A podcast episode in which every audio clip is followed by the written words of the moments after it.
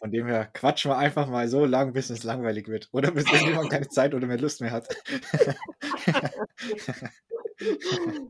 Kennt ihr der, der ist von der Zeit gibt es so einen Podcast, der so ist. Kennt ihr den? Es gibt nee, so einen Zeit-Podcast. Nee, das ist echt witzig, aber halt auch wirklich lang. Da ähm, äh, werden die, äh, die, die interviewt werden, nach einem Wort gefragt und wenn sie das Wort sagen, dann bricht der äh, Podcast ab. Aber direkt, also die, da hörst du nicht mal den ganzen Satz mehr. Und, und so lange geht der Podcast und die haben immer, die zwei Journalisten haben das Ziel, dass es möglichst lang ist. Die schicken den Leuten auch immer was zu essen zu. Also in nicht Corona-Zeit äh, sind die dann im Studio und essen gemeinsam und so. Und da sind zum Teil sind es irgendwie vier Stunden, acht Stunden und einer hat irgendwie das falsche Wort gewählt, bei dem man es halt zehn Minuten, weil er dann direkt versehentlich das Wort gemacht hat. Ich wollte sagen, kam das auch schon mal mit Absicht, so nach ein paar Minuten einer einfach keinen Bock mehr gehabt und so, komm, ich habe keine Lust mehr.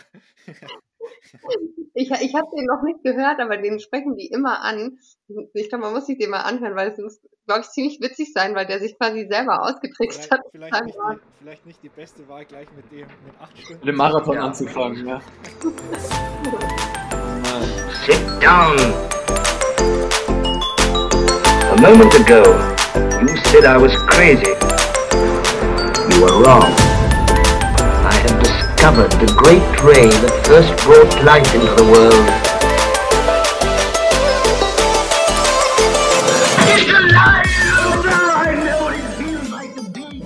Herzlich willkommen zu unserer nächsten Folge des Frankenstein Founders Podcast. Und wie immer hat auch in dieser Folge Philipp die Ehre, euch kurz zu erzählen, um was es heute geht. Ja, um sich ganz schnell abzuholen, ich glaube, das ist das zweite Mal oder dritte Mal, dass wir das jetzt hier aufnehmen, weil wir es eben einfach vergessen haben, auf Recording zu klicken. Ähm, also es fängt schon mal gut an, aber Wer ist heute mit dabei? Heute ist die Jenny Müller am Start. Jenny Müller ist ähm, logischerweise von der WFI, hat ihren Doktor an der HL gemacht und danach selber nochmal gegründet im Lebensmittel-Einzelhandelbereich.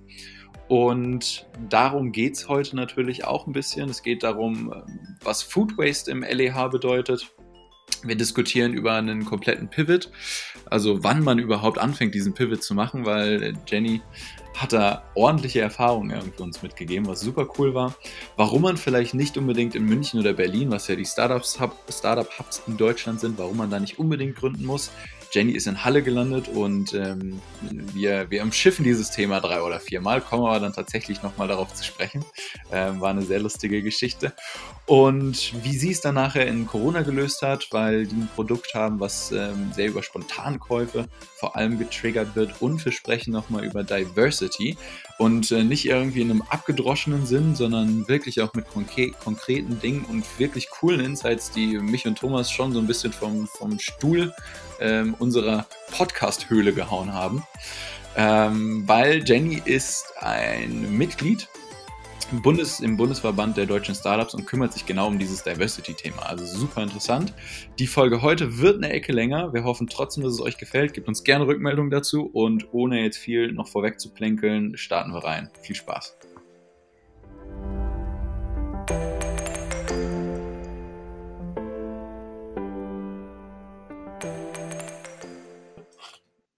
Ach ja, sehr cool. Ja, Jenny, so ich habe ja, also du hast ja mit Thomas auch öfters schon mal irgendwie so ein Interview oder so hat er erzählt, habt ihr ja gemacht. Ja. Aber hol mich, hol mich doch noch mal ab. Ähm, was genau machst du und die frische Manufaktur und warum Halle und nicht irgendwie Berlin, München und ja. so der kurze Umschlag?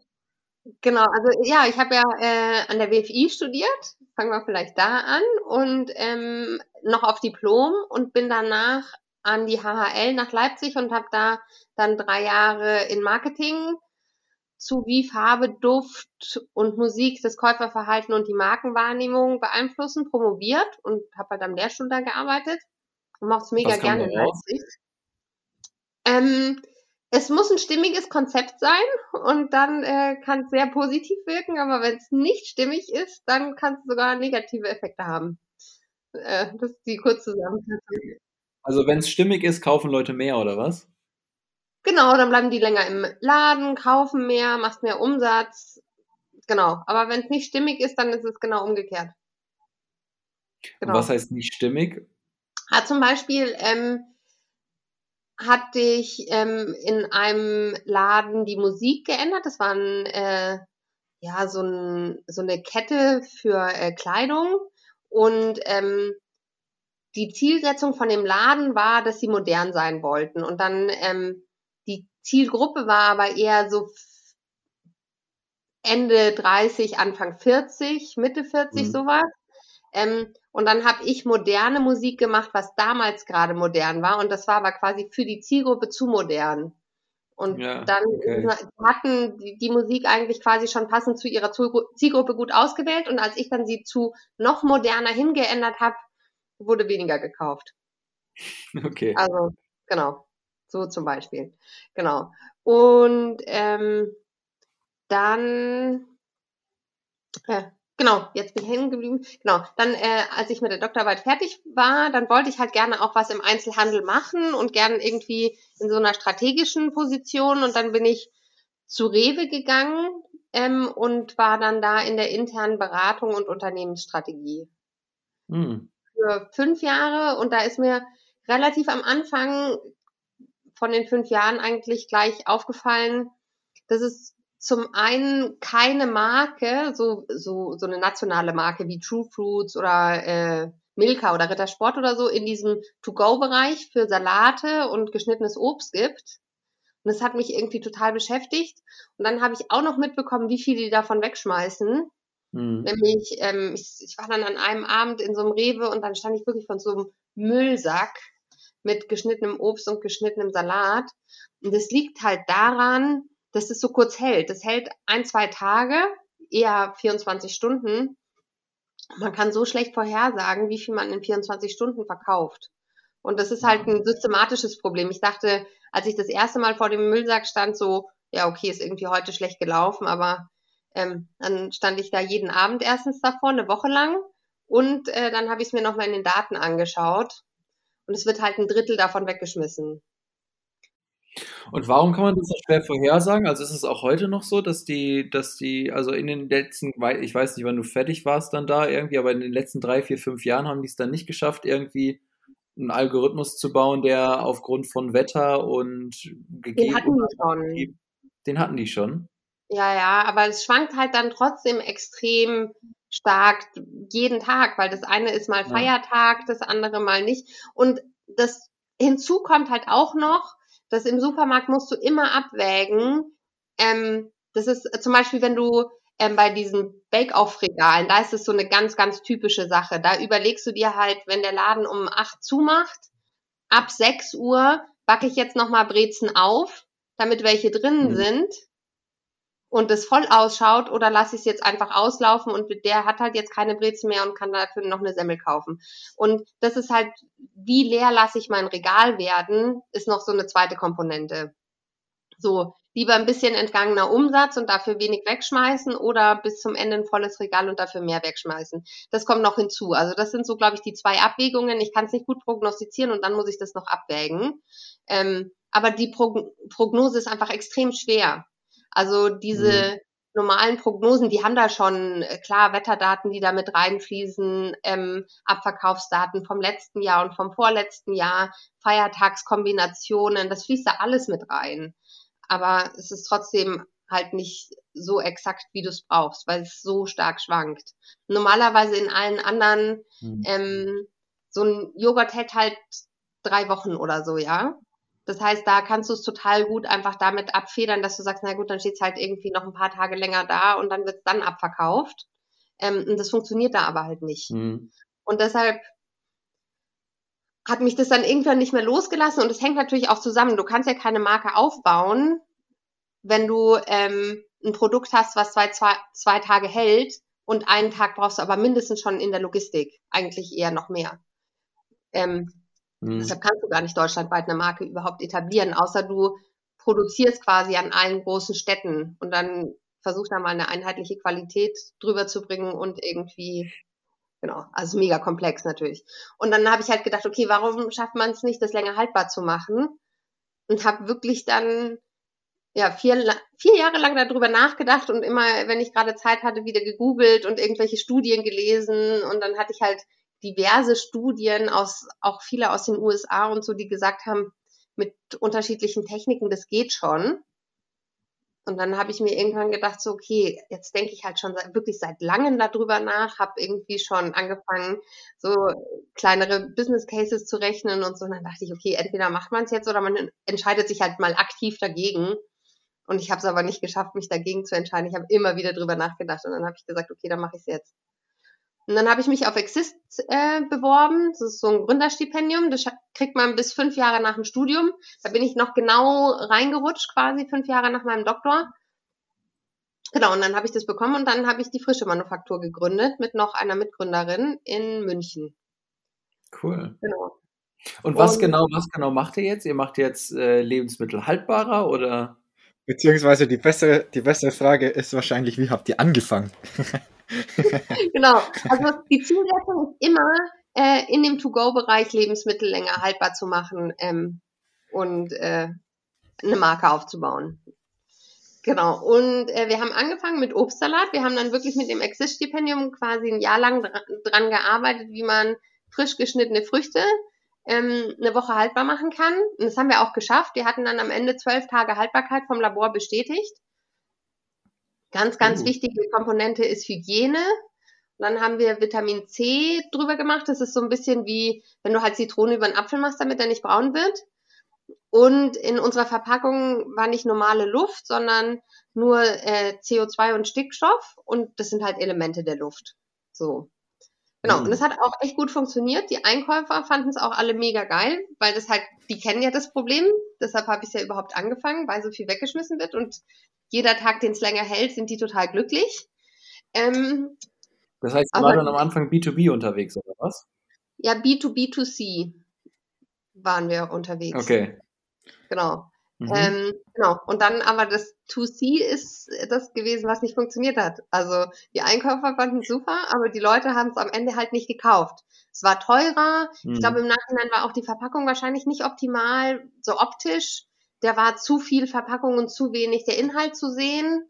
Ähm, genau. Und also es hat wirklich, wir haben x Testmärkte gemacht. Ich glaube, wir haben mindestens eineinhalb Jahre immer wieder mit neuen Supermärkten ähm, angefangen wieder zu starten und immer dadurch, dass es halt auch nur eine Woche hält, fällt halt schon am Ende der ersten Woche auf, dass zu wenig verkauft wurde und was weggeschmissen werden muss. Und naja, meistens sind wir dann so spätestens nach äh, vier bis sechs Wochen hatten die keinen Bock mehr und haben gesagt, Leute, äh, wir lassen das wieder. Genau. Ja, und dann, ähm, ich, ich war halt ganz lange der Überzeugung, wir sind einfach noch nicht, wir haben beim Marketing noch nicht so den richtigen Kniff und wir haben irgendwie noch nicht genau die richtige Vertriebsweg gefunden. Ähm, genau, aber als wir dann in den fünf Höfen in dem Rewe drin waren, wo wirklich eine hohe Zahlungsbereitschaft ist und sehr viel To-Go-Kundschaft drin ist, und es da auch nicht geklappt hat, dann dachte ich mir so, okay, äh, jetzt weiß ich keinen Vertriebsweg mehr, wo es irgendwie noch besser funktionieren sollte.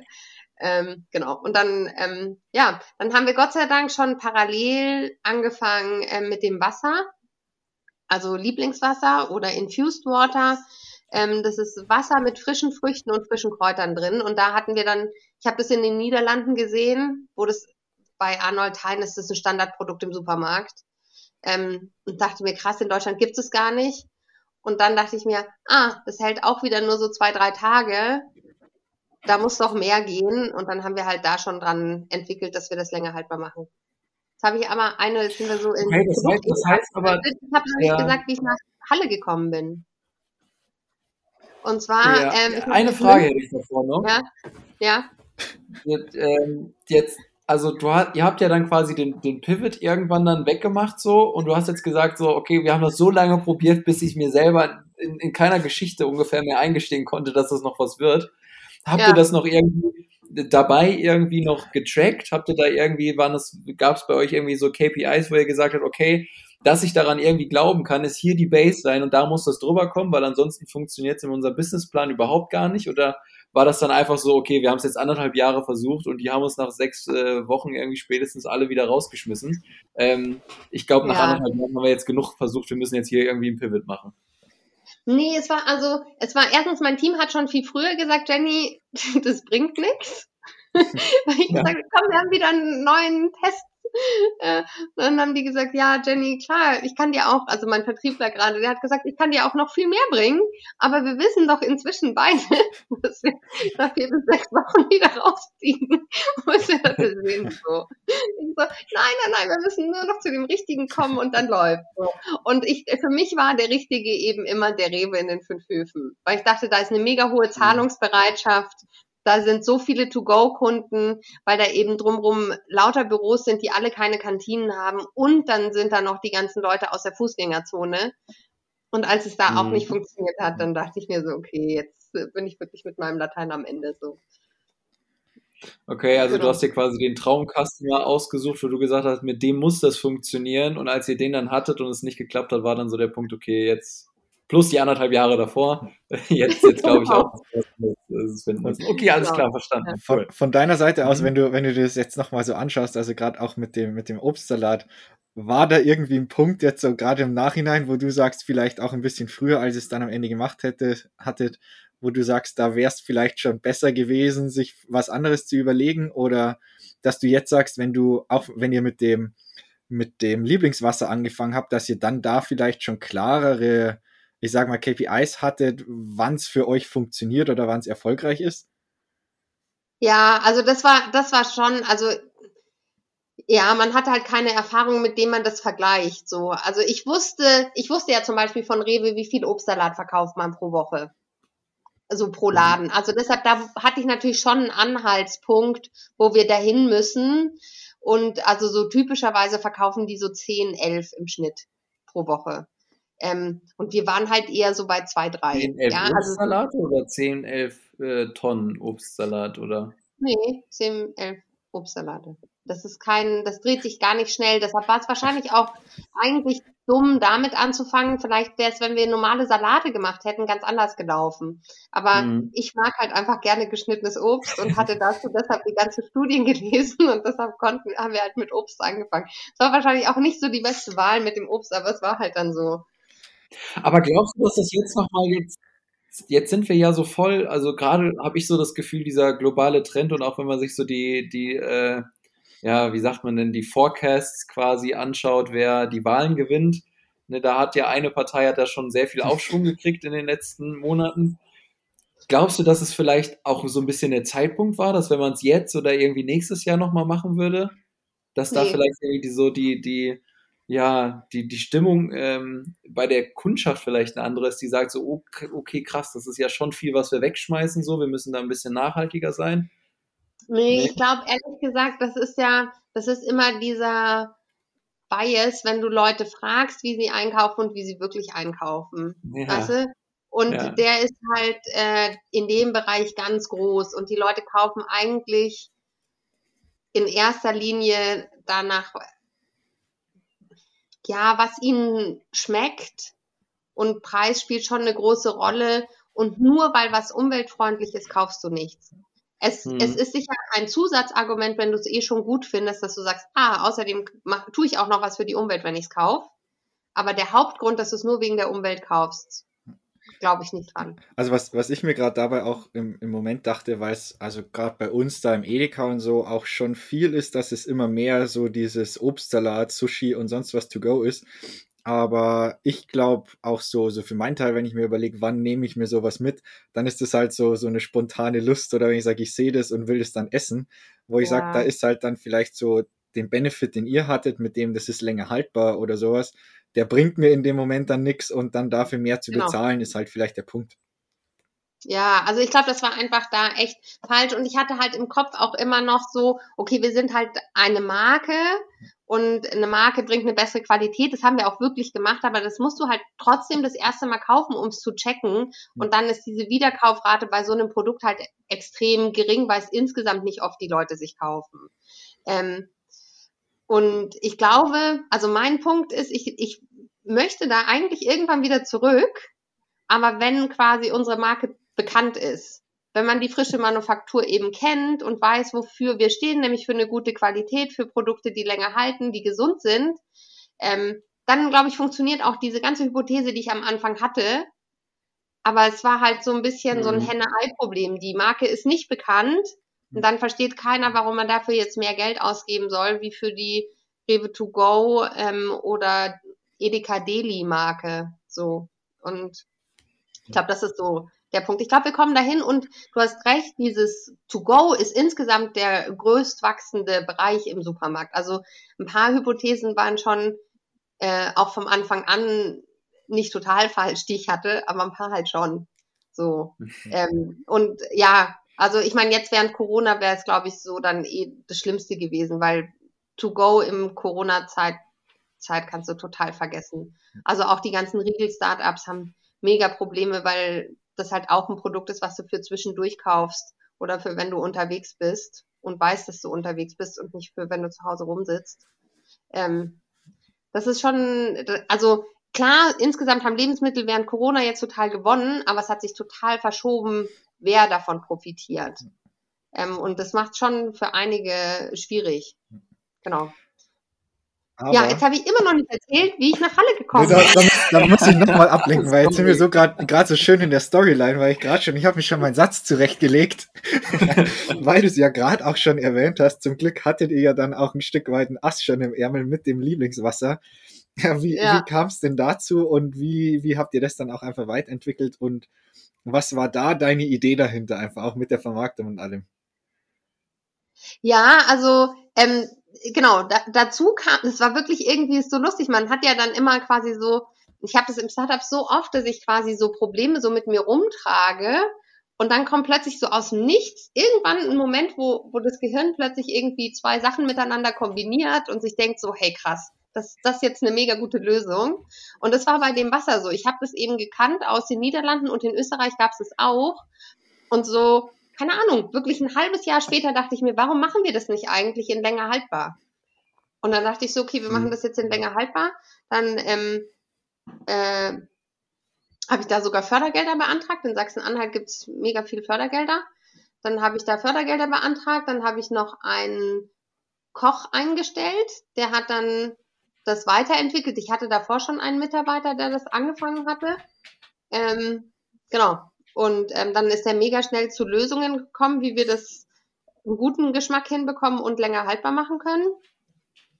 Ja, und dann ähm, haben wir, also mussten wir noch, dadurch, dass wir Fördergelder bekommen haben, und wir haben dann am Ende eine andere Methode gemacht, wie die wir ursprünglich in diesem Förderantrag drin hatten. Dann mussten wir die fragen, ob wir es trotzdem an der anderen Methode weiterforschen dürfen und die Seitenmethode, die wir quasi als Abkürzung gerade gefunden haben, ob wir es mit der schon auf den Markt bringen dürfen. Dann haben die uns da das Go gegeben, was echt mhm. gut war, weil das hat der frische Manufaktur ziemlich viel geholfen.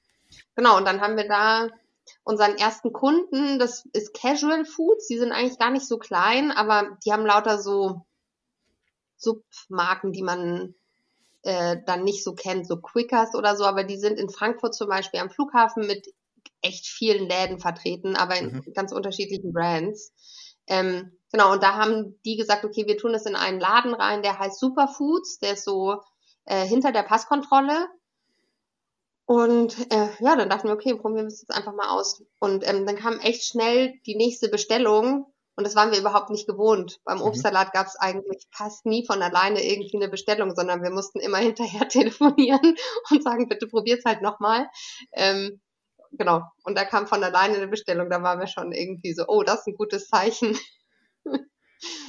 genau, und so ging es eigentlich dann auch weiter. Da war es, äh, witzigerweise, da ist es jetzt eher schwieriger.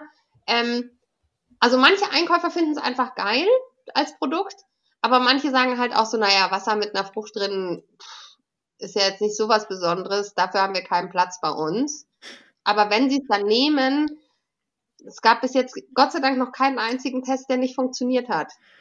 Das, das wäre im Prinzip, im Prinzip auch meine direkte Frage zum Lieblingswasser gewesen. Ich habe es ja jetzt auch tatsächlich schon ein paar Mal bestellt. Die letzte Bestellung ist tatsächlich gerade mit der Post unterwegs. Ähm, und wenn ich das dann auch immer Freunden zeige und so, hey, die, die Jenny, die hat da das Lieblingswasser, das müsst ihr mal probieren, dann kommt immer, bevor die es probieren, so als erster Kommentar, ja, warum muss ich das denn kaufen? Ich kann mir doch einfach Wasser machen und die Zitrone, den Thymian oder sonst wie rein. Äh, was wäre ja. denn jetzt aus, aus deiner Perspektive oder auch wirklich faktisch, was ihr von den Kunden wisst, so der große Vorteil davon und ähm, was macht es denn letzten Endes auch aus?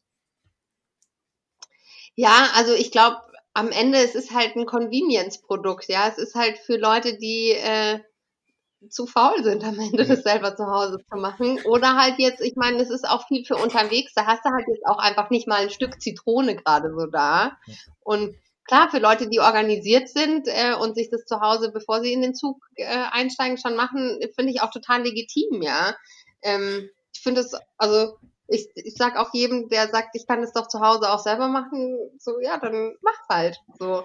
Ich meine, bei Ananas Salbei zum Beispiel, wenn du es wirklich nur dafür machst, dann hast du halt ziemlich viel von der Ananas danach übrig.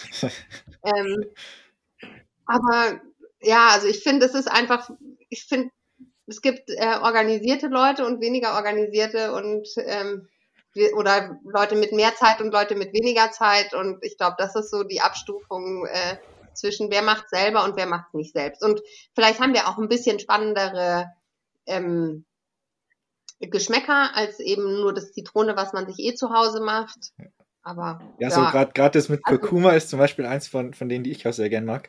Und da, da muss ich auch zugeben, da will ich auch nicht auf die Idee kommen, jetzt irgendwie da mit Kurkuma in der Küche rum zu experimentieren, wie viel ich da reintun muss. ja, ja, genau. Ja, also, und ähm, der Daniel, der ähm, bei uns der Produktentwickler ist, der hat halt auch äh, in einem Sternerestaurant schon als Koch gearbeitet. Ähm, der hat schon irgendwie äh, krasse Kombinationen, wo er weiß, die schmecken gut oder kriegt das irgendwie schnell hin. Das ist gut. Manchmal kommt er mir vor wie so Beethoven, der irgendwie ohne hören zu können irgendwie komponieren konnte und der kann halt wirklich im Kopf sich vorstellen, wie was schmeckt. Das ist total krass. Wie, wie hast du den denn gefunden? Also ist ja jetzt auch nicht so, als würden alle Köche irgendwie nach Startup-Jobs suchen, oder? Ja, das ist echt, also ich meine, der ist auch schon, ähm, der hat auch dann am Ende äh, nicht mehr nur als Koch gearbeitet, sondern der hat eben als Koch angefangen und hat dann aber auch äh, Produktionsleitung äh, gemacht bei ähm, Farmhaus zum Beispiel. Die ähm, stellen die ganzen Soßen für Dean David her. Ähm, mhm. Und da war er Produktionsleiter und hat auch dort Produktentwicklung gemacht. Also der konnte das schon, was ich gebraucht habe. Und der hat sich aber witzigerweise bei uns auf eine Vertriebsstelle beworben. Ähm, ja. Weil halt, äh, ja, wir sind ja jetzt inzwischen in Halle. ähm. Um nochmal den Bogen perfekt wieder zurückzuspannen.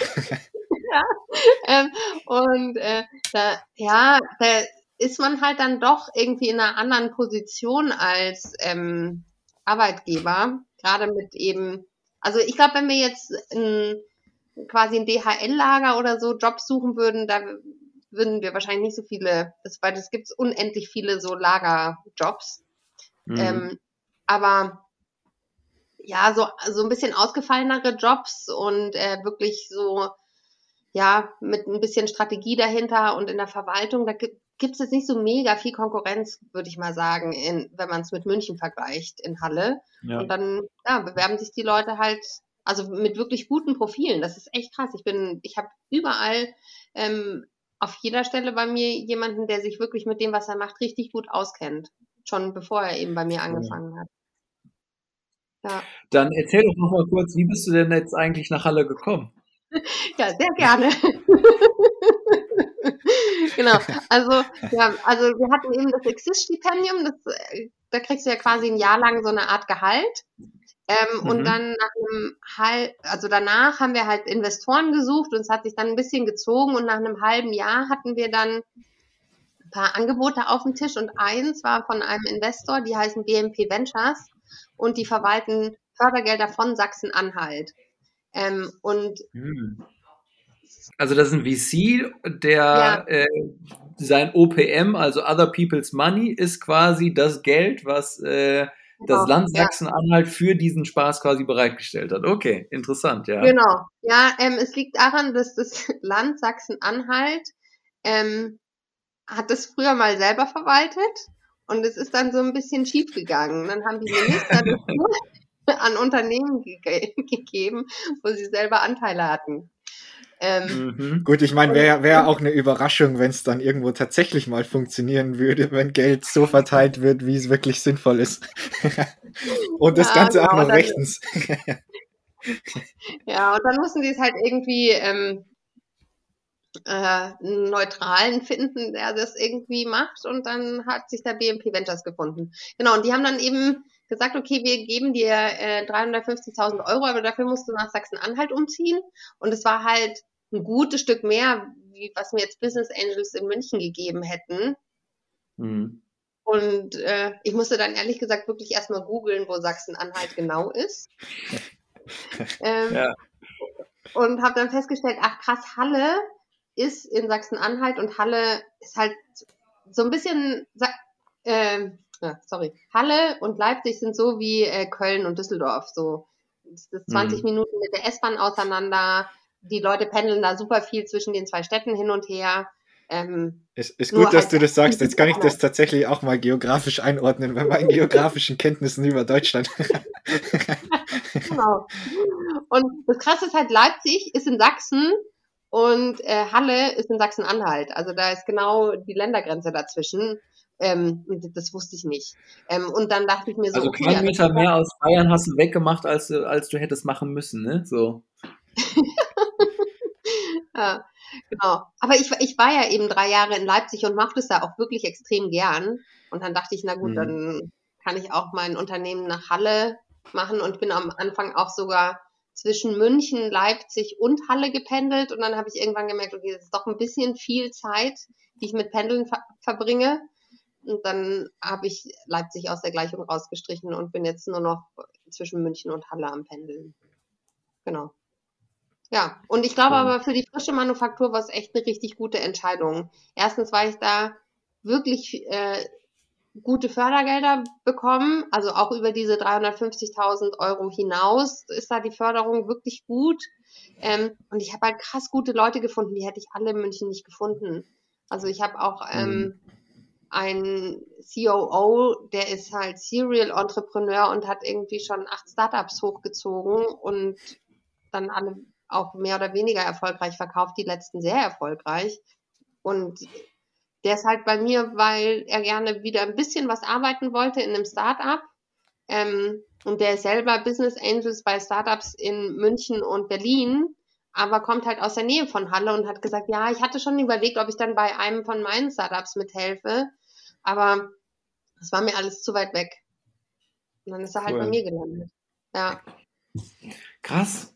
Da, da, da sagt man ja eigentlich immer, ne, wenn du äh, gutes Talent brauchst und so, musst du halt in die Hubs ziehen, musst du halt jetzt Deutschland gesehen irgendwie München, Berlin machen irgendwie, aber du erzählst nee. es ja gerade genau andersrum, weil es halt so wenig gibt in der Ecke, kommen halt die ganzen super guten Leute dann zu den coolen Sachen, ne? Und von den coolen Sachen gibt es halt nicht ganz so viel. Ja, ja, ja. Also das, ich glaube, dass das schon so ist. Also es ist echt krass, weil, also in München, ich habe die ganze Zeit aktiv irgendwie Praktikantenstellen und ausgeschrieben.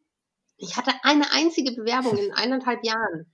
Also, und ich habe halt wirklich, wir waren am LMU Entrepreneurship Center und an der TU wusste ich auch noch genau, wo ich das raus, ausschreiben muss. Ja, also das war schon genau dort, wo du hin musst. Und wie viele Studenten gibt's in München? Ja, aber es gibt halt auch Massen an Startups in München. Und ja. wenn sich dann jemand schon für ein Startup entscheidet, ich meine, die können ja genauso gut bei Siemens, BMW, McKinsey, BCG, was auch immer, überall ihr Praktikum machen, ja. Mhm. Wenn sie sich dann für ein Startup entscheiden, dass sie dann sich noch für mein Startup entscheiden, ist halt echt nicht so wahrscheinlich. Und das Krasse ist, in, in Halle, ich kam an, dann habe ich irgendwie einen gefunden, der gesagt hat, er postet das ähm, auf dem schwarzen Brett an der Uni, dass ich Werkstudenten suche. Ich habe dem nach ein paar Tagen geschrieben, kannst du es bitte wieder runternehmen? Ich habe jetzt so viele Bewerbungen und die sind alle gut, ich kann mich Krass. jetzt noch nicht entscheiden. Also, Verrückt. genau. Und das, das, das ist halt echt krass, ja. Wie ist das, wie ist das bei euch so mit Remote Work? Ist das bei euch ein Thema? Also, dass du sagst, okay, jetzt äh, kann ich ja theoretisch auch äh, Leute aus München oder Berlin nehmen, auch wenn du es gerade nicht brauchst. Ist das, wäre das ja. bei euch ein Thema oder? Wir, wir haben witzigerweise jetzt gerade eine Stelle ausgeschrieben gehabt, ähm, wo, wo ich reingeschrieben habe, die ist remote und dann kamen auch wirklich aus ganz Deutschland die Bewerbungen dafür. Wir haben jemanden, der uns die Buchhaltung ein bisschen professionalisiert gesucht. Ähm, mhm. Aber am Ende habe ich mich jetzt trotzdem für jemanden aus Halle entschieden, weil ähm, der war, eigentlich war er auch wirklich der Beste, weil der Steuerfachangestellter gelernt ist. Ähm, aber ähm, ich fand es dann irgendwie auch ganz gut, dass ich weiß, dass der halt auch dann die physischen Rechnungen im Büro zumindest einmal pro Woche irgendwie abholen kann und einscannen oder so und nicht einer von mhm. uns es wieder einscannen muss. Ja. ja. Cool. Also, das ist so halb und irgendwie will man ja auch so ein bisschen so ein Teamgefühl haben. Aber ja. also inzwischen, also der Thorsten, der, der von dem ich gerade erzählt habe, der Serial Entrepreneur, ich glaube, seitdem Corona ist, war der vielleicht noch dreimal im Büro und jetzt arbeitet der eigentlich immer von zu Hause aus. Das funktioniert mhm. genauso gut. Also ich glaube, wenn man mal eingespielt ist, funktioniert es auch echt gut. Und also ich bin jetzt, ich meine, als der Lockdown dann war, das war auch total krass. Das war ja von einem Tag auf den anderen. Dann habe ich irgendwie eine WhatsApp-Konferenz mit meinem Team gemacht und habe gesagt, Leute, lasst uns mal besprechen, was wir jetzt machen.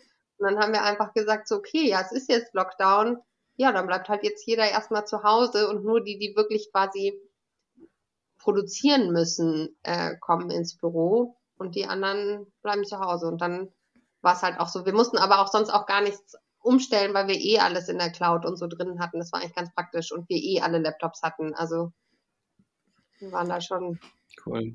Also wenn du das dann, dir dann jetzt auch nochmal äh, anschaust, im, im rückblickend, dann wie war das dann für euch? Weil jetzt bei euch ist ja auch der Fall im Vergleich zu, zu vielen anderen Startups, sage ich jetzt mal, die letzten Endes kein, keine Hardware, kein Produkt haben, sondern oft halt irgendwie, sage ich jetzt mal, mehr intellektuell unterwegs, wo ich sage, da ist es, ja. da gibt es jetzt auch nicht so die Notwendigkeit, irgendwo wirklich fest zu sein. Da kann man das gut managen. Aber bei euch gerade mit der Produktion, wo ihr das ja auch wirklich herstellen müsst, erstmal, wie viele Leute habt ihr letzten Endes, die wirklich aktiv dann auch in der Produktion mithelfen? Und wie, wie war es dann auch? Hast du gemerkt, dass es irgendwie durch diese ganze Situation mit vielen Leuten, die dann irgendwie nur noch zu Hause sind und nicht mehr diesen Kontakt haben, dass es dann irgendwie teilweise ein bisschen schwieriger wurde? Oder haben das bei euch die Leute einfach so gut aufgenommen und es hat gut funktioniert, dass, dass da keine Probleme gab? Also, ähm, oh, das waren jetzt ganz schön viele Fragen auf einmal. also, ähm, die erste Frage äh, war ja quasi, wie wir das mit der Produktion machen. Also ähm, momentan macht die Produktion jetzt jemand ganz extern von uns. Aber damals, ist jetzt schon ein Jahr her, ähm, haben wir immer noch das Obst quasi für den vorbereitet, also geschnitten und die Kräuter vorbereitet und dem das dann per Kühltransport geschickt. Und das mussten wir halt weitermachen. Und ähm, das macht auch unser Koch- und Produktentwickler. Und unser Vertriebler hat da immer mitgeholfen, weil der in Halle ist. Also die zwei haben das immer gemacht. Der Koch, der schnibbelt wahrscheinlich auch deutlich schneller als alle anderen, ja. ne? So, beim Kochen so, und du denkst dir so, okay, gleich, gleich ist mein Finger drin, gleich ist mein Finger drin. Ja. genau. Naja, der ist da echt schnell. Auf jeden Fall, also es ist immer ganz klar, welche Aufgaben er macht. Der, er macht nämlich die, wo es wirklich so ums äh, schnell schneiden geht, weil der da wirklich äh, krass schnell ist, ja. Und wir sind dann eher so die, äh, so ein, äh, ein Salbeiblatt äh, runterzupfen und noch eins runterzupfen. äh, genau. Aber inzwischen macht es jetzt unser Produzent auch selbst. Also, aber da haben wir dann auch ganz klar gesagt, okay, es, wir müssen zwei Gruppen bei uns haben, A und B Gruppen. Selbst wenn ich komme, ähm, darf ich quasi die Produktionsgruppe nicht sehen, damit halt kein Risiko besteht, dass quasi alle äh, nichts mehr machen können. Weil ich meine, gut, Obst schneiden kriegt schon jeder bei uns im Team auch irgendwie hin. Also es wäre dann irgendwie klar gewesen, dass wir das auch kompensieren können, wenn die zwei ausfallen. Aber wenn halt alle in Quarantäne sind, dann hätten wir plötzlich keine Produktion mehr gehabt und wir haben halt ja. jede Woche eine Produktion. Mhm. Ähm, genau. Also das war jetzt äh, die erste Frage mit der Produktion. Was ah, ja, genau. Also inzwischen, ja. Die zweite war dann, glaube ich, wenn ich mich richtig erinnere, ähm, nochmal, wie, ob du es gemerkt hast, so diese ganze Remote-Situation, ob es für euch eigentlich gut war, also besser war, ah, schlechter ja. war oder ob es letzten Endes dann unterm Strich wurscht war. Nee, ja, also ich glaube, das Remote, äh, da haben wir uns relativ schnell dran gewöhnt. Da haben wir wirklich schnell irgendwie unsere Wege gefunden. Aber was halt äh, schon uns ganz stark beeinflusst hat. Wir haben halt eigentlich im Dezember 2019 haben wir da mit dem Flughafen Frankfurt angefangen, ja. Also das war unser erster Kunde und das erste, dass wir mit dem Lieblingswasser angefangen haben. Und dann hat es so Januar, Februar bis Mitte März mega gut funktioniert. Da hatten wir so richtig diese Hockeystick-Kurve, wie man sie sich als Startup wünscht, die wir davor irgendwie die Jahre davor nie hatten. ähm, geträumt haben. Ja, genau. Und dann dachten wir so, geil, jetzt haben wir es irgendwie rausgefunden. Und dann war halt so, okay, scheiße, Corona, Lockdown, ähm, Flughafen tot, kauft keiner mehr was. Ähm, bei Rewe und Edeka hatten wir halt ein paar. Da hat sich das Kaufverhalten halt auch direkt geändert. Das haben wir schon direkt gemerkt, dass die Bestellrhythmen viel langsamer geworden sind. Also sei es nicht total abgebrochen.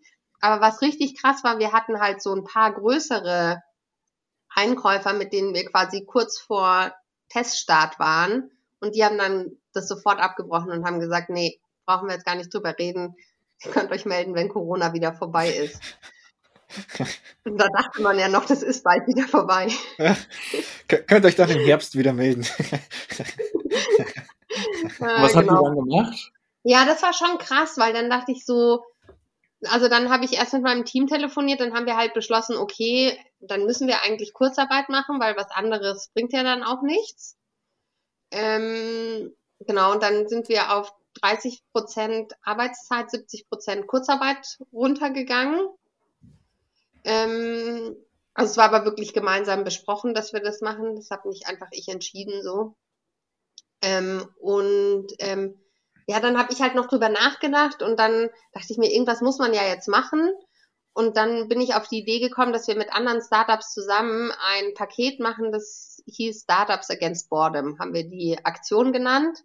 Da haben wir uns sogar ein mhm. kleines Logo ähm, gemacht und dann habe ich eben befreundete Startups angesprochen, von The Duke Gin über ähm, die Biothek, die uns da Bier gegeben haben. Äh, dann Swarm war noch mit dabei, also so ein paar Three Bears mit Porridge. Da haben wir quasi so ein kleines Paket zusammengestellt und gemeinsam Aktionen über Social Media geplant, ähm, um dieses Paket bekannt zu machen. Und dann habe ich halt denen gesagt, ihr schickt uns die Ware und wir packen die Pakete und die werden bei uns im Webshop bestellt. Ähm, und ja, dann ist halt da, und PR ist da relativ gut draus geworden. Wir haben dann eine gemeinsame Pressemitteilung rausgegeben. Und also es hat dann schon viel Aufmerksamkeit gebracht. Uns haben auch einige diese Pakete gekauft. Und es hat uns so ein bisschen über Wasser gehalten, aber das ähm, Hauptding, was ich eigentlich cool fand, es hat halt nicht, es kam nicht so dieser totale Stillstand bei uns im Team auf, sondern es hat mhm. sich halt dann plötzlich hatte trotzdem irgendwie jeder was zu tun und zwar klar, wir, wir, wir machen jetzt irgendwas, weil sonst wäre es, glaube ich, auch irgendwie so, ja, so demotivierend gewesen. Und so hat man halt einfach quasi seinen Arbeitsfokus ein bisschen auf was anderes gelenkt. Genau. Cool. Und dann zum Sommer hin, also das, das war wirklich während der krassen Lockdown-Phase lief das auch gut ähm, mit diesem Startup-Paket und dann hat man schon gemerkt, okay, das wird jetzt immer weniger bestellt. Und aber währenddessen gingen genau auch wieder unsere normalen Umsätze nach oben und dann war das eigentlich ganz gut. Das Einzige, was mich auch total geschockt hatte, wir dachten halt so, okay, wir, wir wollten, hatten eigentlich für so April eine äh, nächste Finanzierungsrunde geplant. Und ähm, ja, dann war Wel Welcher April jetzt? April 2020. Ah, und dann, mh, hm, wir ja, dachten gerade so, okay, dann haben wir so äh, fünf Monate Hockeysticks, die wir quasi zeigen können an Investoren und dann starten wir da in die Runde. Ja, genau. Und dann kommt Corona. Jeder sagt dir, okay, äh, Investoren sind total verunsichert, da investiert jetzt eh keiner, braucht ihr gar nicht ansprechen. Unser Hockeystick ist natürlich auch hochgegangen und dann direkt wieder zusammengebrochen. ähm, und also das war schon krass. Aber Kurzarbeit ist da Gott sei Dank ein echt hilfreiches Mittel gewesen, weil dadurch natürlich auch unsere Ausgaben, unsere Hauptausgaben waren zu dem Zeitpunkt einfach Personal und es ist natürlich dadurch dann gut abgefedert worden. Und dann ist unser, mhm. haben wir ein bisschen länger durchgehalten und dann Gott sei Dank ähm, hat sich ja im Sommer dann alles mal zwischendurch so fast normalisiert und dann hatten wir wieder schöne Zahlen, konnten auch zeigen, dass wir irgendwie in einer Krisensituation mal schnell irgendwie was Neues auf die Beine stellen können. Und dann haben wir auch Investoren gefunden. Gott sei Dank. Genauso im Spätsommer, Frühherbst. Ja, und dann kam der nächste Lockdown. Ähm, aber dann hatten wir zumindest genügend Geld auf dem Konto. Ja, genau. Ja. ja. Und seit Januar geht's aber total ab. Also es ist äh, total krass irgendwie. Also cool. jetzt, ist, jetzt ist unser Hauptproblem, äh, neue Produzenten zu finden, weil der erste ist schon an seiner Kapazitätsgrenze und es ist absehbar, dass selbst wenn wir jetzt einen zweiten finden, wir im Sommer wahrscheinlich einen dritten noch brauchen. Mhm. Ähm, und genau, und parallel schauen wir, dass wir unsere eigene Produktion aufbauen. Aber das ist auch, wir haben da, also erst, erst braucht man selbst, selbst in Halle, wo wirklich viel freistehende Fläche eigentlich drumrum ist, lange was zu finden, was wirklich passt für eine Lebensmittelproduktion. Und dann muss man irgendwie auch noch den Brandschutz im Auge behalten. Das hat uns dann eine, da dachten wir, jetzt haben wir es. Und dann war so, ach so, nee, es gibt keinen zweiten Fluchtweg. Ach, und der hat auch noch mit den Solarpanels oben die Entlüftung bei Rauch irgendwie zugepflastert. Das heißt, wir oh haben keine Rauchentlüftung mehr. Also wir haben uns da schon so voll drauf eingestellt und dann so, ach so, nee, das geht gar nicht. Ähm. Ja, ich meine, äh, wer, wer kennt es nicht, wenn man in der Küche steht und das Wasser fängt an zu brennen? ja, ja, ja, aber es ist irgendwie, diese Bürokratie, das ist unfassbar. Boah. Genau. Und da sind wir jetzt gerade wieder in, jetzt haben wir wieder was Neues, was, was glaube ich ganz gut ausschaut, aber da sind auch schon wieder das Brandschutzkonzept, was äh, die gerade die totale zeitliche Verzögerung bringt. Ich wollte ich wollt gerade genau. sagen, wenn der, wenn euer Koch oder da der Produktentwickler es schafft, dass das Wasser anfängt zu brennen, dann äh, ist er vielleicht doch nicht der Richtige. ja, das ist total absurd. Vor allem, also ja, manchmal wundert man sich da echt, aber ja. Super cool, mega nice. Ja. ja, freut mich voll, dass das dann doch so gut funktioniert hat. Und ja. wo, wo bekommt man euch dann mittlerweile schon überall? Und wo sind, wo soll es als nächstes hingehen? Oder ist es primär jetzt erstmal so, dass das Level halten und auch mit eurer eigenen Produktion, wie du gerade gesagt hast, das mal äh, auf die Beine zu stellen? Ja, also ähm, den aktiven Vertrieb haben wir momentan ziemlich runtergefahren, weil wir gesagt haben, so, ja, jetzt müssen wir halt erstmal gucken, wo es herkommt, bevor wir es verkaufen. Ja. Ähm, mhm. Also uns gibt es jetzt im Osten, ähm, also in der Region Rewe Ost, relativ flächendeckend. Also auch nicht jeder Rewe nimmt es dann, aber ich würde mal so sagen, jeder Dritte hat es da. Wie, wie funktioniert ähm, das ganz grundsätzlich? Da, habt ihr da Unterschiede? Also wir, wir, sind ja auch viel im LEH unterwegs. Habt ihr da Unterschiede zwischen Regie und Kaufleuten, wo ihr da oder nee, wir sind ihr eigentlich. Regie gehen, weil die alle da einkaufen? Nee, wir haben, ähm, äh, wir sind bei beiden. Also wir sind bei der Re Rewe Ost als Streckenlieferant gelistet. Das heißt, wir müssen hm. jeden einzeln beliefern. Das ist noch ein bisschen anstrengend. Wir hoffen, dass wir bald irgendwie aufs Lager kommen. Ähm, genau, und, und dann müssen die halt erstmal von uns wissen, dass es uns gibt und dann das auch bestellen. Und da musst du halt dann wirklich die alle einzeln durchtelefonieren, also es, oder irgendwie ansprechen. Genau. Ja. Cool. Ähm, Genau. Und äh, dann, das ist jetzt äh, ein gutes Stück einfacher, sind wir äh, bei Billa. Da haben wir halt einfach eine zentrale Listung und sagen, besprechen das mit den Einkäufern, in wie viele Märkte wir rein wollen. Ähm, und da sind wir jetzt in 430. Das ist äh, einfacher, weil wir da auch, da haben wir so einen Zwischenlogistiker, dem liefern wir einfach die ganzen Paletten hin und der liefert die an Billa und dann verteilen die das um. Hm. Das ist ein bisschen einfacher. Ähm, genau, und dann sind wir jetzt noch bei Kaufland. Da sind wir in vier Lägern ähm, mhm. und testen jetzt ab Montag in 50 Kaufländern. Genau. Oh, sehr cool. Genau. Ah, und Corinna kommt jetzt wahrscheinlich neu dazu. Aber auch cool. äh, Leipzig, Dresden und Berlin was ist es denn dann für eine Dimension? Wie viel kann man sich denn darunter vorstellen, wenn du das äh, jetzt überhaupt so sagen darfst? Also, wie viele Flaschen frische äh, Lieblingswasser ist es denn dann jetzt, in, keine Ahnung, in der Woche oder im Monat? Ja, so 20.000 im Monat. Na ja, gut, das, das, ist dann doch einiges zum schon... Obstschneiden. Ich wollte gerade sagen, da muss er schon ein bisschen schnibbeln. Ja, und ich meine, das Krasse ist halt, es wird halt auch per Hand da reingefüllt. Ja. Also es ist äh, wirklich viel Handarbeit. Deshalb ist auch die Leute sagen immer, warum ist es jetzt so teuer? Wenn ich zu Hause die Zitrone ins Wasser mache, dann kostet es ja irgendwie, keine Ahnung, äh, paar Cent die Zitrone. Das Wasser kommt aus der Leitung, ist viel billiger. Das stimmt auch, aber es ist halt, bei Getränken ist einfach Logistik ein mega krasser Faktor es muss halt mhm. da auch einfach hinkommen und das Wasser kommt halt einfach bei dir zu Hause direkt aus der Leitung, ohne dass du da Logistik zahlen musst. Ähm, ja, und diese ganze Handarbeit. Also, ja. Ja. Und auch für alle von den Zuhörern, die da mehr dazu wissen möchten, wie ihr das genau macht und auch was für verschiedene Lieblingswasser ihr habt, auch gerne immer auf der Seite.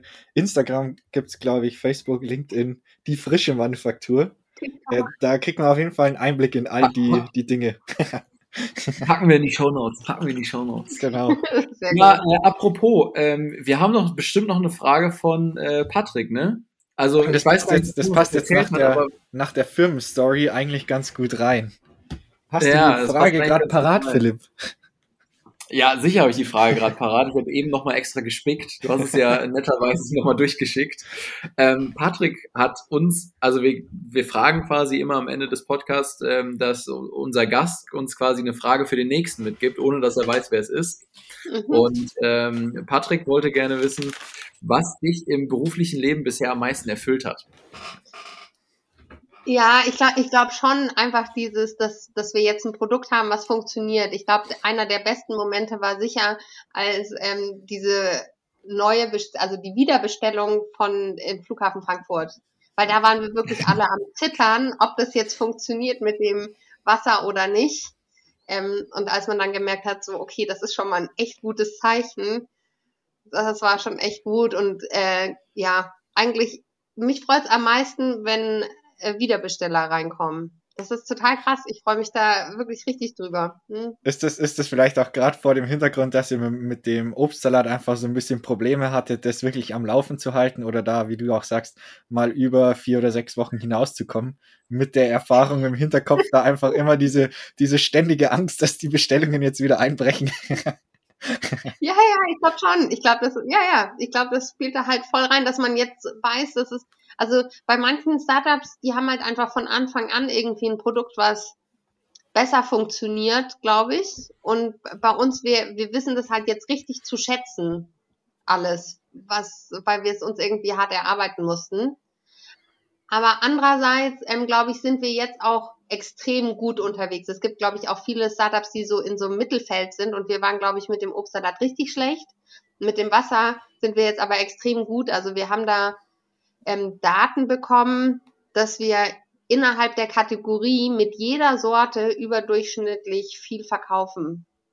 Ähm, und das ist äh, als Nein. Startup nicht so offensichtlich, weil ich meine, wir haben jetzt auch kein krasses Werbebudget, eigentlich gar keins. Wir machen halt Social Media, aber Paid-Werbung machen wir gar nichts ähm, das ist schon krass gut. Ja, das ist, ich ja, finde es cool. nice. ganz spannend, weil es ja auch doch letzten Endes so, ich nenne es jetzt mal ein umkämpfter Markt ist, gerade so in dieser Lebensmittelbranche, wo ja auch ständig irgendwie was ja. Neues kommt. Ich meine, in, in München gibt es ja da auch Air Up, glaube ich, die da auch so in, in eine ja. ähnliche Richtung vielleicht gehen. Und jetzt auch. Aber ich glaube, Air Up ist eben für die organisierten Leute. In, inwiefern, was, wie, für, wie muss man für Air-Up organisierter sein als für frische, äh, für Lieblingswasser? Ich verwechsel das ständig. Ja, also ja, bei Air-Up, also ich gehe halt immer so über, über meine Zugfahrten nach, ja. Ähm, und ich gehe oft, bevor ich dann, äh, bin ich ein bisschen früher am Bahnhof und dann hole ich mir noch irgendwas zu trinken, so. Ähm, und bei Air-Up müsste ich halt äh, die Flasche zu Hause schon mir mit Wasser vollfüllen. Also das ist ja, dann muss er noch genug Kaffeeschnellen, die am Start haben. Ja, ist, äh, ja. Ich nenne es jetzt mal diese kleine Hürde, sich selbst eine Flasche mit Wasser machen zu können. ja, das ist, klar, es ist keine große, aber es ist trotzdem ein anderer Typ, glaube ich, Einkäufer, als wenn du einfach im Laden stehst und dir denkst, ach, jetzt habe ich Durst. Ja, und selbst wenn nicht, äh, ne, ich glaube, der Markt ist äh, groß genug für beide. Ja, total. Ich, also ich, ich kenne ja äh, die Lena auch. Also wir kennen uns schon. Die sind ungefähr so lang. Äh, da, da haben wir noch Obstsalat gemacht. Da waren wir noch ganz äh, am Anfang. Da waren die auch ganz am Anfang. Die hießen die auch noch anders. Die hießen, ich habe, äh, die hießen ganz am Anfang Joyce. Dann weiß ich noch einen Pitch. Da habe ich auch gepitcht mit Obstsalat. Da hat sie gerade vorgestellt, dass sie sich in 10 Ace umgenannt haben. Und jetzt heißen die eher ab. Also die das ist schon das ist witzig, wie dann, wie man so ganz lange sich so parallel immer wieder sieht als Startups und ja, auch kennt. Und, und immer nur die Agenda sieht und dann ähm, gar keine Ahnung hat, dass man die kennt und nur wenn man dann die, die Leute dazu sieht, sieht. plötzlich weißt du, hä, habt ihr jetzt schon wieder einen neuen Namen? genau. Sag mal, Jenny, der Thomas äh, hat noch erzählt, äh, du bist auch im Bundesverband der deutschen Startups unterwegs. Jetzt, äh, was Also ich habe da jetzt, ähm, genau, die haben so eine Taskforce, haben wir das getauft, ähm, die eben für mehr weibliche Gründerinnen sich einsetzt.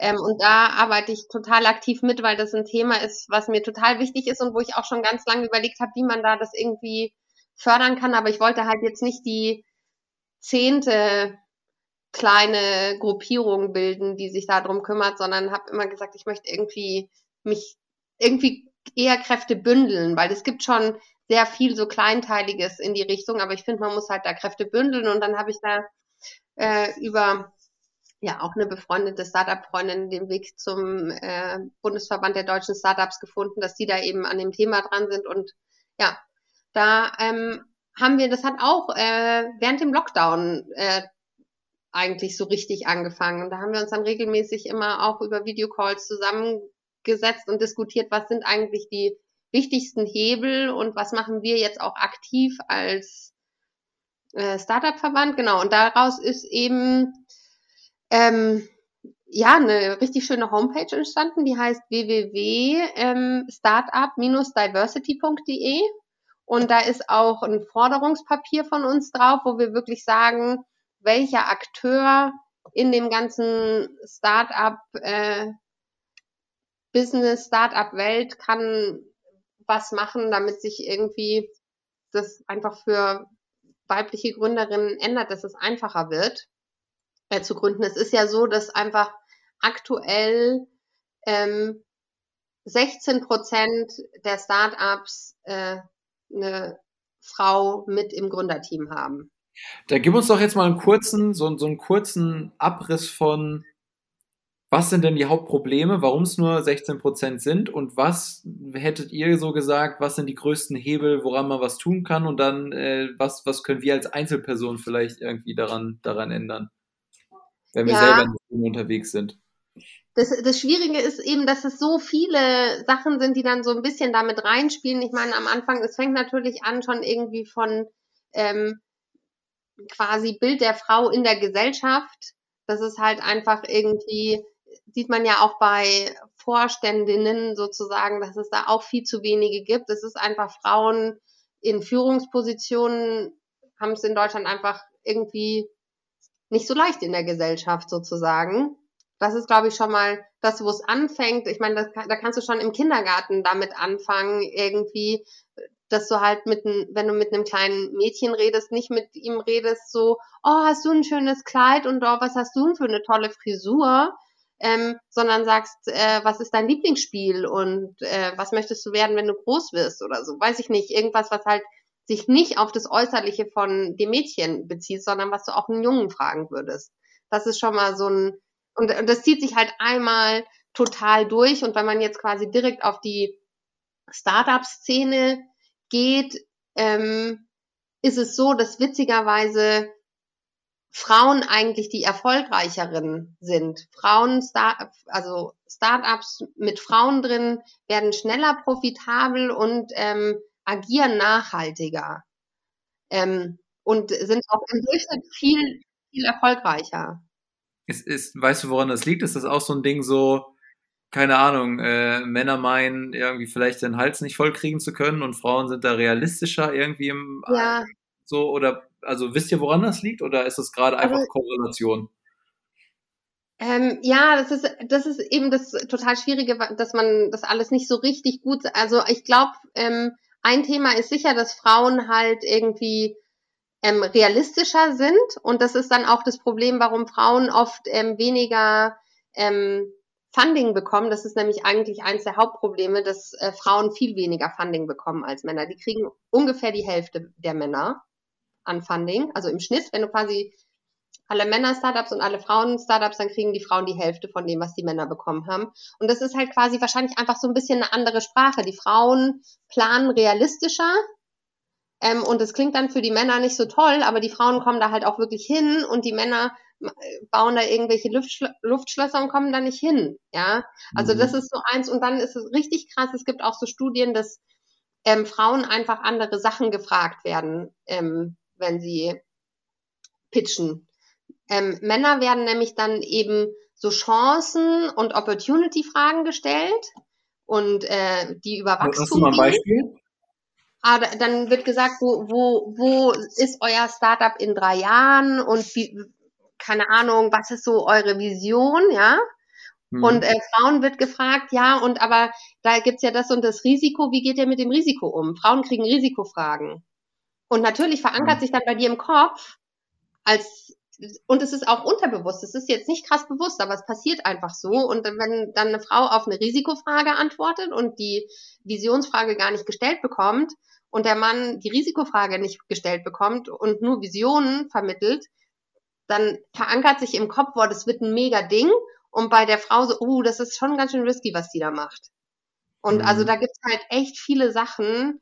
Ähm, und dadurch, dass dass diese ganze VC-Welt halt sehr männerdominiert ist und die meisten Business Angels sind auch Männer, ähm, die sprechen halt so ihre Sprache untereinander und Frauen, dadurch, dass sie dann realistischer sind und dann, das ist, glaube ich, einfach so ein, momentan noch ein bisschen ein Systemfehler, der halt geändert werden muss. Und da muss halt, die Investoren müssen irgendwie mehr drüber nachdenken, warum habe ich eigentlich, warum investiere ich mehr in Männer?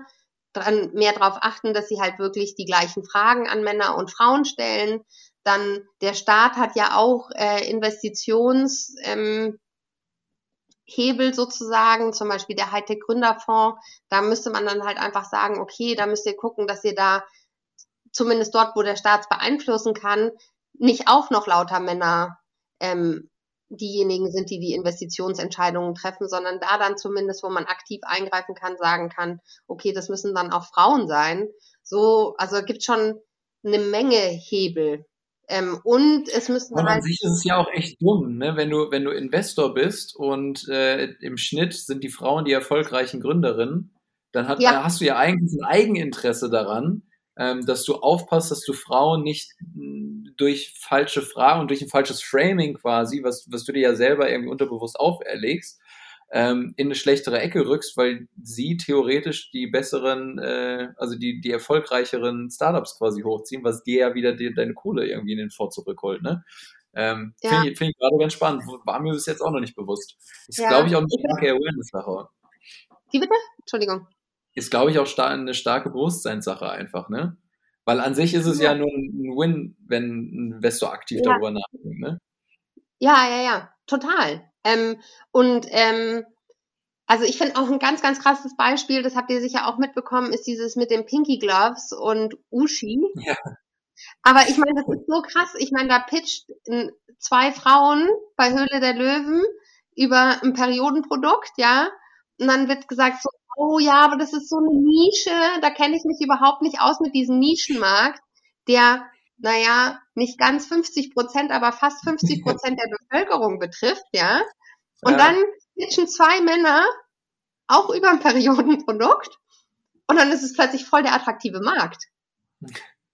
Ja, ja also jetzt mal abgesehen davon, was der Inhalt von diesen Produkten ist und dass es eine halt dann ziemlich einen Shitstorm bekommen hat. Aber das fand ich schon total krass. Ich habe mir äh, das dann echt nochmal angeschaut. Und die sagen dann, die, die Männer rechnen vor, was für ein geiler Markt es ist, ja. Ähm, und dann ist der super attraktiv, mhm. sagen alle Investoren in dem Pitch. Und bei Ushi war es exakt der gleiche Markt.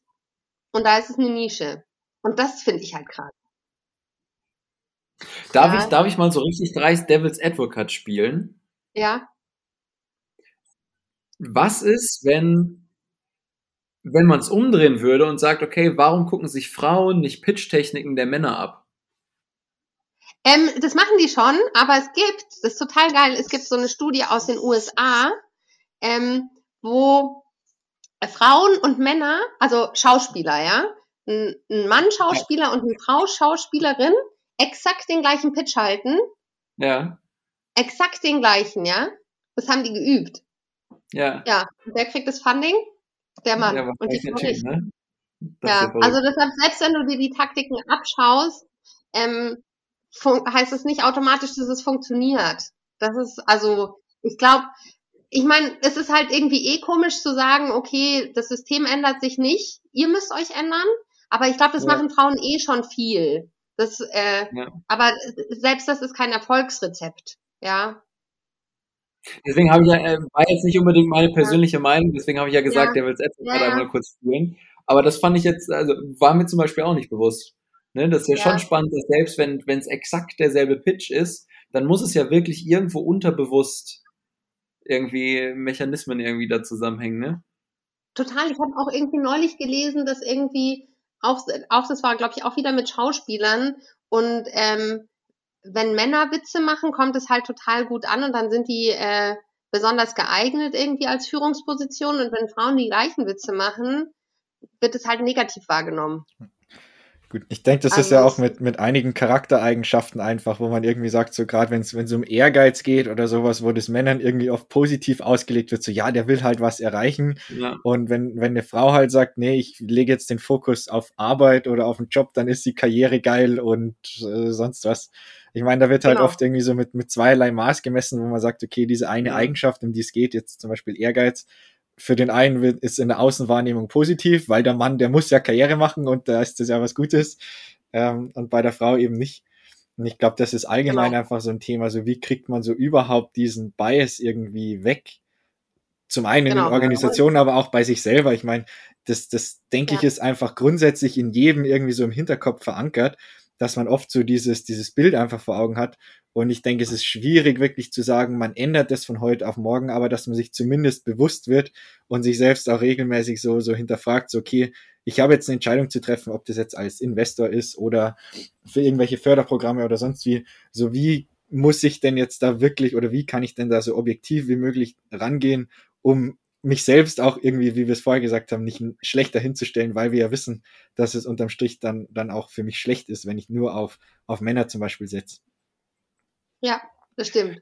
Vor allem, wenn das halt unterbewusst ist. Also ich, was mir jetzt gerade in den Kopf gekommen ist, ne, also was theoretisch eine Lösung wäre, wäre, okay, ich bin jetzt Herr Investor und äh, ich höre mir halt Pitches an, aber ich ähm, mache das halt so wie dieses, diese Blind Singer, aber ich mache, ich nehme die Stimme und hau die noch durch so einen äh, Distorter irgendwie durch, dass ich nicht mehr weiß, ob es Mann oder Frau ist und guck mir dazu halt die Pitch-Unterlagen an, ne?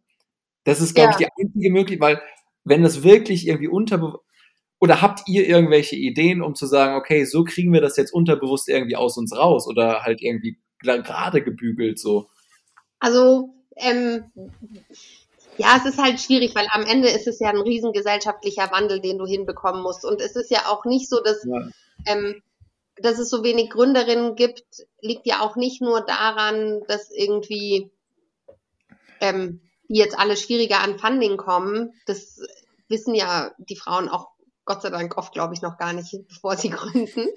Ja, also ich glaube, ähm, äh, Frauen müssen halt auch irgendwie ein bisschen selbstbewusster sich trauen, also das ist die Gesellschaft eben sagt irgendwie als Frau sollst du gar nicht so ehrgeizig sein so und dann sehen das auch viele gar nicht so als Weg, dass es irgendwie ein schöner Weg ist, auch sich selbstständig zu machen und denken dann oft, glaube ich, auch selber, naja, ich weiß gar nicht, ob ich das kann und dann mache ich es lieber nicht so ungefähr.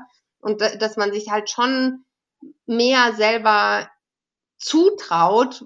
Ich glaube, das ist schon auch ein Thema, was man als Frau auch aktiv machen kann. Dass man einfach sagt, so, okay, ich, ich wenn ich qualifiziert bin, ich kann das dann auch und ich finde dann auch Lösungen für das Problem, weil ich, ich bin der festen Überzeugung, dass es auch so ist.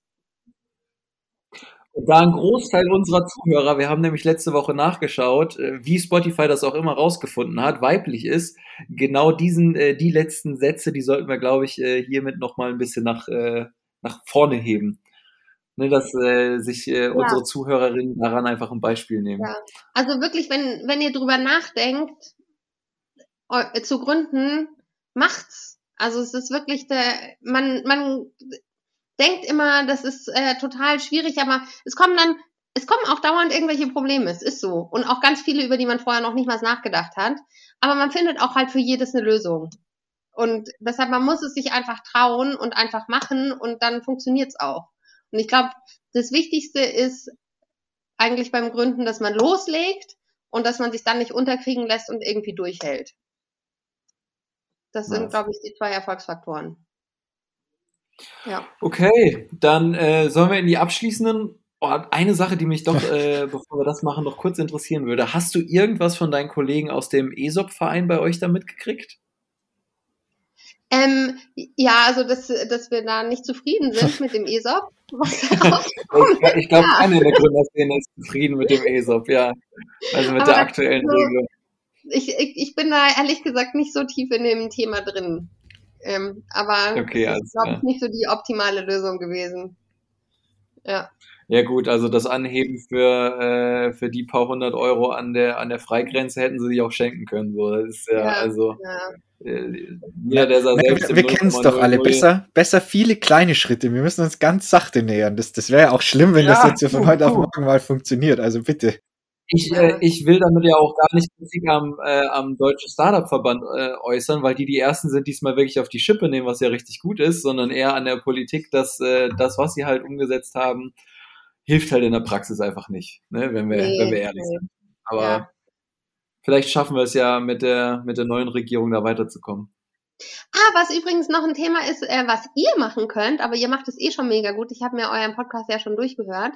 Ähm, eben weibliche Role Models zu zeigen, damit man eben sieht, dass äh, Frauen genauso gut gründen können wie Männer. Und bei euch ist es ja schon relativ 50-50. Deshalb, das ist mega geil. Also Kompliment an euch. Ja, da haben wir sogar drauf geachtet. Mhm, sehr gut. Sehr cool. Ja, sollen wir dann auch in Ihre äh, Abschlussfragen einmal reingehen? Wir sind ja auch schon wieder hier über eine Stunde schon mhm. dran. Okay, also, ähm, wir fragen ja immer, was du gerne unseren nächsten Podcast-Gast oder unserer nächsten Podcast-Gastin, ähm, was du gerne fragen würdest, ohne zu wissen, wer es ist. Und ähm, ja, das ist. Ja, meine Frage ja. wäre, hm, was würdest du aus heutiger Sicht äh, deinem 20-jährigen Ich mitgeben als Tipp äh, fürs Leben quasi? Was, was er anders machen soll im Vergleich zu wie du es gemacht hast oder was so eine Angst war, die er hatte oder die sie hatte, ähm, die, die gar nicht so nötig war. Also was würdest du, was würdest du als Tipp mitgeben an dein 20-jähriges Ich? Sehr cool. Gut, dann ein Punkt noch. Hast du denn persönlich noch eine Challenge? Entweder, wo du sagst, das, das hat dir einfach in deinem täglichen Leben irgendwie geholfen, das auszuprobieren, oder vielleicht auch von euch, von der frische Manufaktur, irgendein Problem oder eine Herausforderung, vor dem ihr gerade steht, wo du sagst, da wäre es cool, vielleicht auch mal einfach so eine Meinung von außerhalb zu bekommen? Also meine Challenge hat jetzt mit beiden nicht so richtig zu tun, aber sondern mit dem Frauenthema, was mir so wichtig ist. Noch und zwar besser. meine Challenge ist, äh, geht auf www.startup-diversity.de und lest euch erstens das Forderungspapier durch. Da ist nochmal ein bisschen strukturierter und besser aufgeführt, äh, was sich ändern kann und soll. Und wenn ihr euch damit anfreunden könnt, dann äh, könnt ihr da noch euch als Unterstützer ähm, auf der Website eintragen. Das hat dann eigentlich für euch persönlich vor allem nur als Konsequenz, dass es wie, ein bisschen wie so eine Petition sein soll, dass wir einfach sagen wollen, okay, da gibt's richtig viele Unterstützer, da muss sich was tun. Also ihr kriegt da weder Spam-E-Mails noch äh, verkauft ihr euer Haus. Ähm, einfach nur unterstützen. Und den Link werden wir dementsprechend dann auch natürlich wieder in die Show Notes packen. Nice, sehr schön. Gut, dann zum Abschluss eine Frage, eine Frage, die ich jetzt schon immer stellen wollte und immer jedes Mal wieder vergessen habe. Ich bin mir äh, bin gespannt, ob es überhaupt eine Antwort darauf gibt. Und zwar, welche Frage haben wir dir nicht gestellt, die wir dir aber stellen hätten sollen? Entweder oh. zu dir oder zur frische Manufaktur oder zu Diversity. Die mag ich. okay, und ähm, die stellt ihr dann jetzt auch gleich danach noch, wenn ich euch die sage? Naja, also wenn du die uns sagst, dann musst du sie auch beantworten. Genau. Ich glaube, ich, glaub, ich, hätte, ich, glaub, ich hätte so ein bisschen gefragt, so was war der größte Tiefpunkt, also was war so das höchste Hoch? Das ja, höchste Hoch haben wir ja ein Stück weit durch. Was hat dich am, am meisten erfüllt? Ja, oder jetzt müssen wir noch ein bisschen den, den ja, Tiefpunkt abdecken. Ja. Keine Sorge, ich habe ich hab eine Schachtel mit Tempos neben mir. Ihr müsst dann trotzdem nochmal das mit dem Hoch nochmal stellen, damit wir mit was Positivem aufhören, okay? Genau. Okay, ähm, sehr gut. Ich glaube, das krasseste Tief war wirklich nämlich, ähm, als äh, das mit dem Obstsalat, als wir schon gemerkt haben, okay, das funktioniert nicht so gut, dann kam so viel auf einmal. Ähm, dann, also wir haben natürlich auch da immer Produzenten gesucht und da hatten wir gerade eine einem Produzenten und da haben wir gesagt, ja, das wird total groß, dachten wir ja auch immer. Ähm, und dann hat der halt selber auch gemerkt, okay, es wird jetzt aber gar nicht so groß und es ist ganz schön viel Arbeit, was jeder von uns haben wollte, dafür, wie wenig das eigentlich am Ende ist. Ähm, und dann hat der Produzent gesagt, ähm, wir, äh, wir wollen nicht mehr für euch produzieren, wir würden das jetzt gerne einstellen. Und es war mitten in unserer Finanzierungsrunde. Ähm, dann habe ich gesagt, das könnt ihr auf gar keinen Fall machen, ähm, weil sonst springen jetzt alle Investoren ab. Wir müssen das zumindest noch durchhalten, bis die Finanzierungsrunde abgeschlossen ist. Haben die gesagt, okay, das von mir aus tragen wir mit so. Ähm, und dann ähm, hat sich diese Finanz, aber die haben gesagt, aber unter der Bedingung, dass es, wir produzieren nur das, was wir jetzt aktuell produzieren, da wir produzieren nicht mehr, ja. Das heißt, wir konnten auf gar keinen Fall mehr wachsen. Und ähm, wir hätten schon Wachstum hinbekommen, einfach nur, ähm, um, indem wir mehr Läden suchen, wo wir eben vier bis sechs Wochen durchhalten. Ähm, dann konnten wir aber nicht mehr wachsen. Und dann hat sich diese Finanzierungsrunde noch ein bisschen gezogen.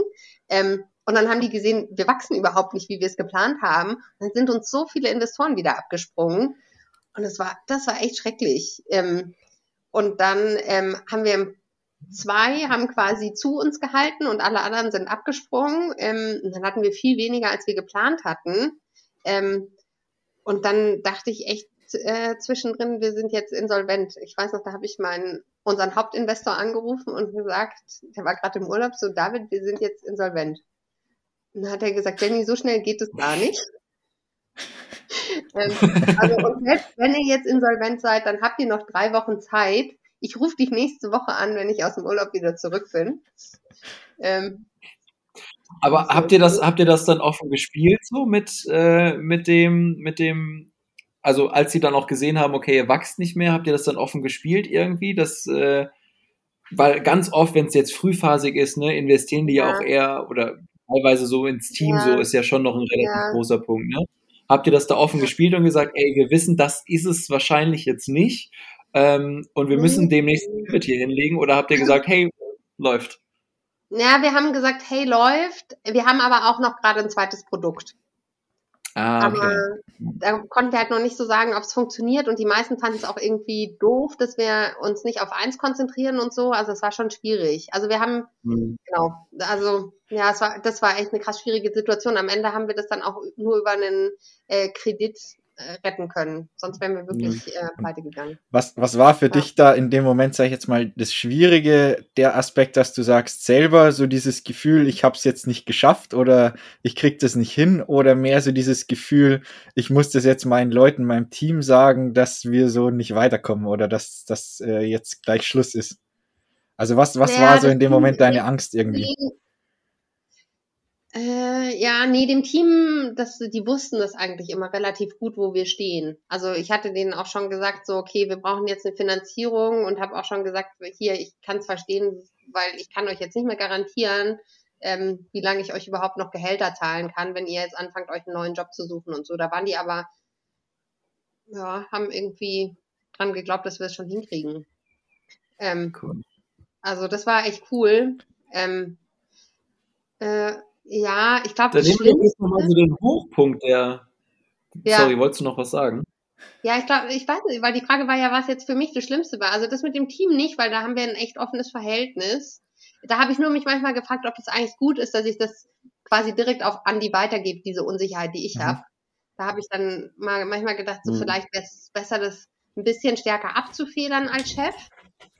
Aber keine Ahnung. Ich habe es halt so gespielt. Sehr transparent. Ähm, Genau. Äh, ja, ich habe dann auch drüber nachgedacht. Ich habe dann irgendwie, dann habe ich mit Freunden drüber geredet und habe so gemerkt, okay, eigentlich definiere nur ich mich jetzt so stark über das Startup. Die sind mit mir nachher alle trotzdem noch befreundet, weil für die bin ich halt einfach die Jenny.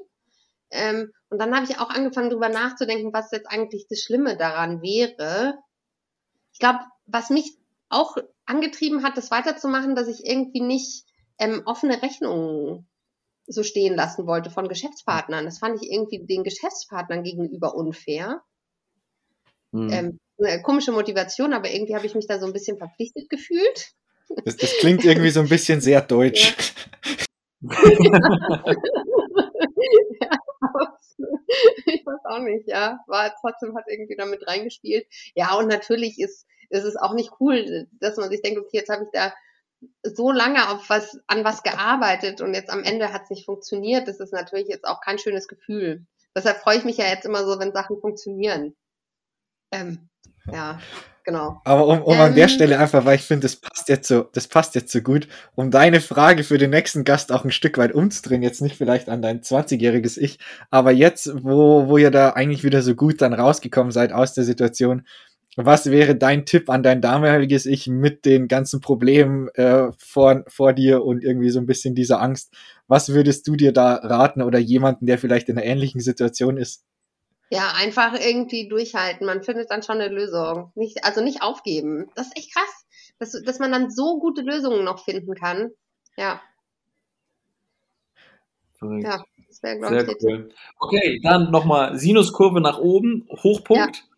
Ja, also was, was wirklich krass war, wir hatten so einen Beitrag im ZDF, die ähm, äh, haben uns eben, weil wir ja von München nach äh, Halle gezogen sind, da kommen wir echt oft in die Presse, weil das eben so was Besonderes ist und immer wenn die dann über den Osten berichten, finden die das spannend, da quasi so einen Zukunftsausblick und äh, dass jemand auch mal in die andere Richtung geht, so als Beispiel.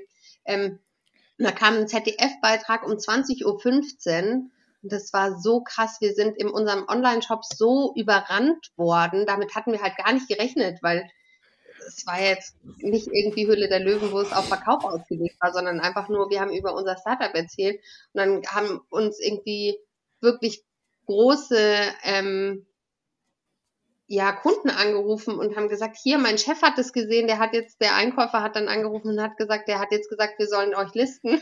Und also das war richtig krass und dann kriegst du da auch äh, auf allen Kanälen, irgendwie LinkedIn, Facebook, Instagram, die Leute alle so, boah, ich finde das so cool, was ihr macht und so. Das, das war schon mega krass. Also das hatten wir auch alle nicht so erwartet und das war, das war ein krasses Gefühl und es ging ungefähr eine Woche lang. Aber es war auch total witzig. Dann rufen dich halt auch welche an und sagen, hier, ich verkaufe ähm, äh, Solarpanels, wollt ihr nicht ein Solarpanel für eure Produktion?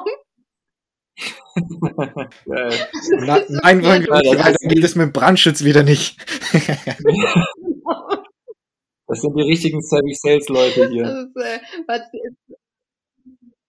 das ist wirklich äh, total Sehr witzig cool. von irgendwie kleinen Restaurants, die es gerne bei sich ausprobieren wollten, eben bis zum Vertrieb von Solarpanels, die sich dann bei einem melden. Aber es ist äh, total, das war ein cooles Gefühl, ja.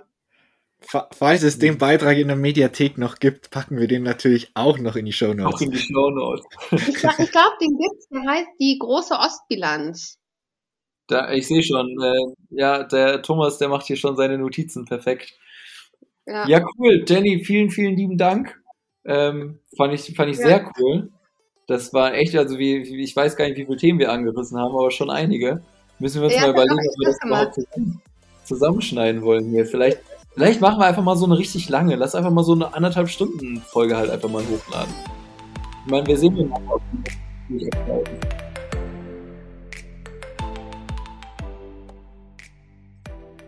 Thomas hat mich gerade gefragt, was wir noch ins Outro packen sollen. Ich bin dafür, Thomas macht jetzt einfach einen Freestyle und haut einfach das Outro schnell raus. Also, war schön, äh, euch dabei gehabt zu haben und wir hören uns beim nächsten Mal. Ja, vielen Dank, Philipp. Und in diesem Sinne hoffe ich, dass es euch natürlich auch wieder Spaß gemacht hat, uns und vor allem auch Jenny zuzuhören und dass ihr was mitnehmen konntet. Und wie wir auch vorher schon gesagt haben, alle wichtigen Infos, die ihr braucht, findet ihr wie immer auch in den Show Notes. Und dementsprechend wünsche ich euch eine schöne Woche und bis zum nächsten Mal. Nice, macht's gut. Ciao.